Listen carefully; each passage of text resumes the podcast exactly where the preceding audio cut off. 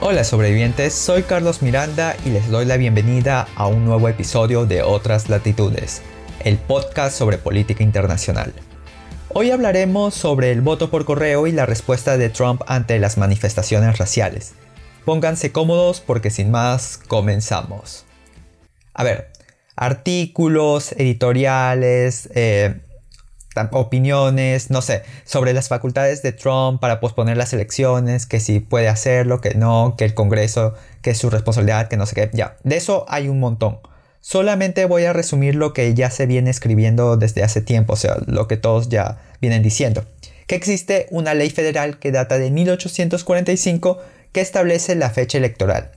Un cambio de esa ley necesitaría de la aprobación del Congreso, cosa imposible porque la Cámara Baja está bajo control demócrata.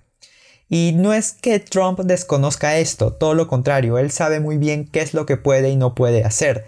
Pero ante esto surge la pregunta ¿por qué proponer algo que sabe que no se puede cambiar? Pues creo yo que por dos razones.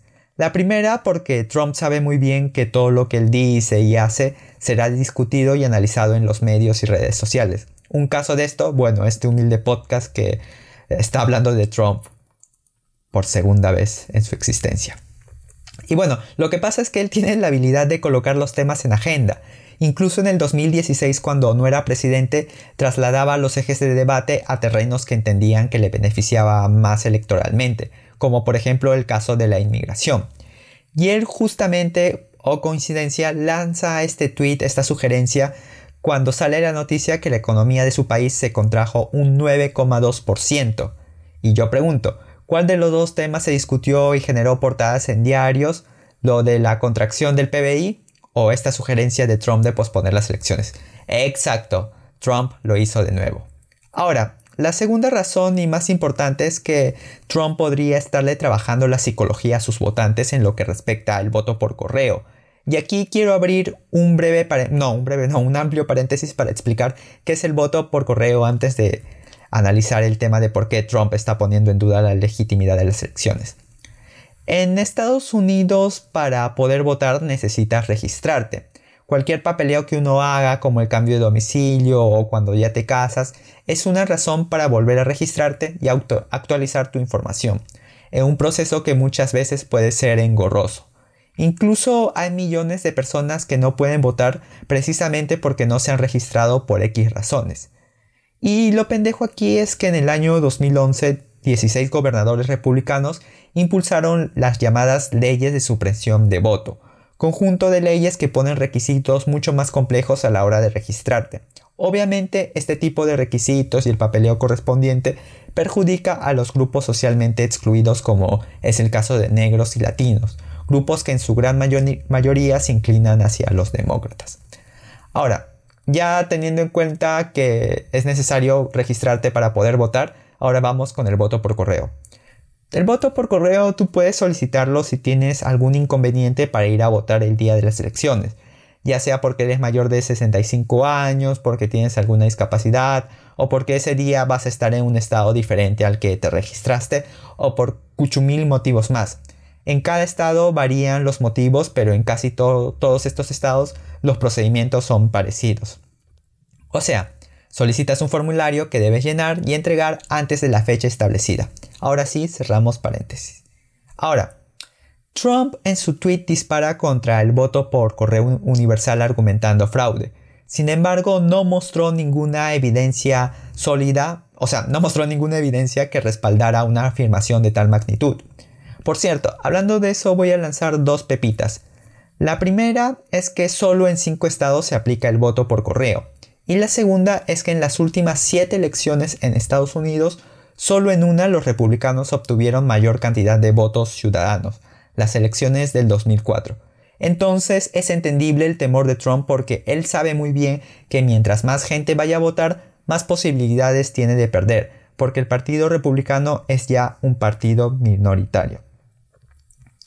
Eh, pero ahora sí, ¿por qué Trump está poniendo en duda el proceso electoral y no responde con un sí o con un no cuando le preguntan si reconocerá los resultados en caso de perder? Bueno, la constitución es bastante clara incluso para esos casos. La misma constitución establece la fecha y hora en que un presidente deja de serlo.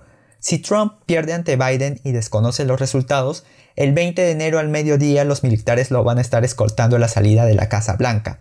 En caso de negarse, bueno, ya dije que los militares lo iban a escoltar, pero en caso de negarse, la presidencia, según la ley de sucesión presidencial de 1947, recaería en el presidente de la Cámara de Representantes, que se espera que sea un demócrata. Claro, dado que, digamos, los demócratas en estos momentos tienen mayor ventaja para resultar elegidos en la Cámara de Representantes, o mejor dicho, para tener una mayoría en, ese, en esa Cámara. O una de dos, o Trump con sus palabras quiere que sus votantes salgan a manifestarse en caso de que él pierda argumentando fraude, que salgan a las calles con sus antorchas, con sus escopetas, y él quedaría como que bueno, una pobre víctima que perdió, que reconoce los resultados y que perdió, pero por fraude. O lo que está haciendo, ya si nos alejamos un poco de la conspiranoia y pecamos un poco inocentes y vamos hacia lo evidente, lo que Trump tal vez podría estar haciendo es decirle sutilmente a sus votantes, salgan a votar en masa, los necesito ahora más que nunca. Pero bueno, ¿qué opinan ustedes? Eso lo dejo para el debate. En el siguiente bloque hablaremos sobre las protestas raciales y la actitud de Trump frente a estas.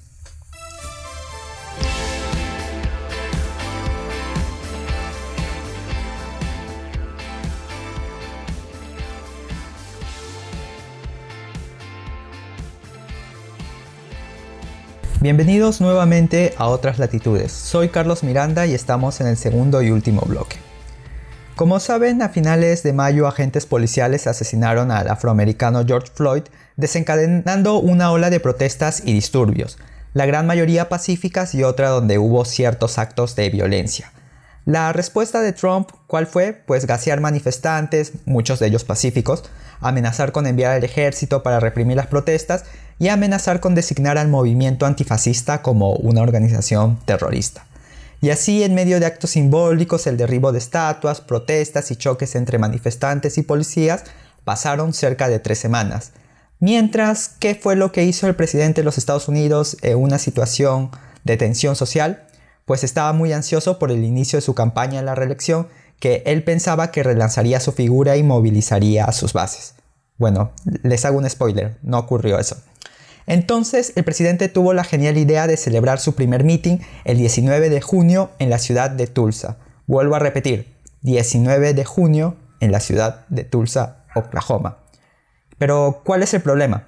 Es que el 19 de junio se celebra un año más del fin de la esclavitud en Estados Unidos. Ya, pero ¿cuál es el problema? Sucede que en la ciudad de Tulsa en 1921 ocurrió una masacre perpetrada, por personas blancas contra ciudadanos afroamericanos en el barrio de Greenwood, que aquel entonces era llamado el Wall Street Negro. Se estima que cerca de 300 afroamericanos fallecieron, o mejor dicho, fueron asesinados, y 10.000 casas fueron quemadas. Ahora entienden el problema. Celebrar el inicio de tu campaña en una fecha así y en un lugar así, en un contexto donde la gente está marchando contra la violencia policial hacia un grupo social histórica y estructuralmente excluido, es un acto 100% de provocación. O sea, o sea, bueno, como dirían los españoles, estoy flipando con la respuesta de Trump. Así que, dado que estamos hablando sobre la discriminación en Estados Unidos, vamos con un par de estadísticas para contextualizar un poco. Según estadísticas del 2017 de la Reserva Federal de Estados Unidos, los hogares afroamericanos tienen un ingreso anual de solo 17 mil dólares frente a los 171 mil dólares de hogares blancos. Según la Oficina de Estadísticas Laborales, la tasa de desempleo de los afroamericanos es el doble que de los blancos. Ahora, vamos con otros datos. Según la ONG Mapping Police Violence, el 24% de los asesinados a manos de la policía son negros, siendo este grupo solo el 13% de la población. ¿Esto es porque los afroamericanos son flojos o más delincuentes que los blancos? No, es porque estructuralmente hay condiciones tanto económicas como sociales que dificultan a las personas de este enorme grupo social tener una calidad de vida semejante a la de sus pares blancos. Entonces dentro de este contexto tenemos a un presidente que en lugar de aprovechar, bueno, no sé, ya sea por verdadero interés o por conveniencia, la oportunidad donde se muestre como un verdadero estadista que busque la unidad, el consenso y se comprometa, aunque sea con gestos, eh, atender las legítimas demandas de un sector históricamente y estructuralmente excluido, o sea, lo único que ha hecho ha sido extender y tensionar la situación.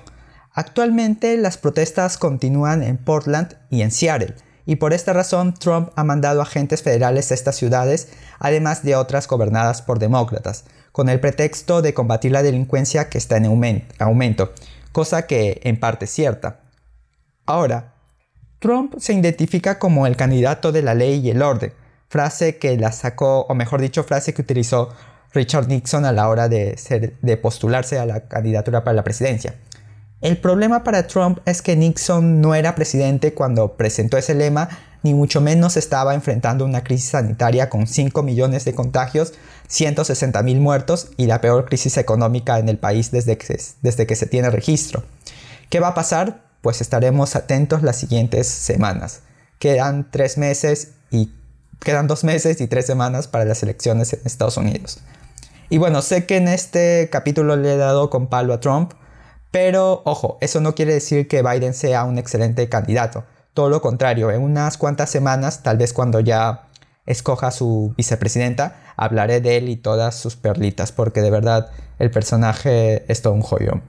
Bueno, sobrevivientes, este capítulo ha sido un poco denso. Si no ocurre nada extraordinario a nivel global, el próximo capítulo será más tranqui y chill, pero no por eso menos interesante.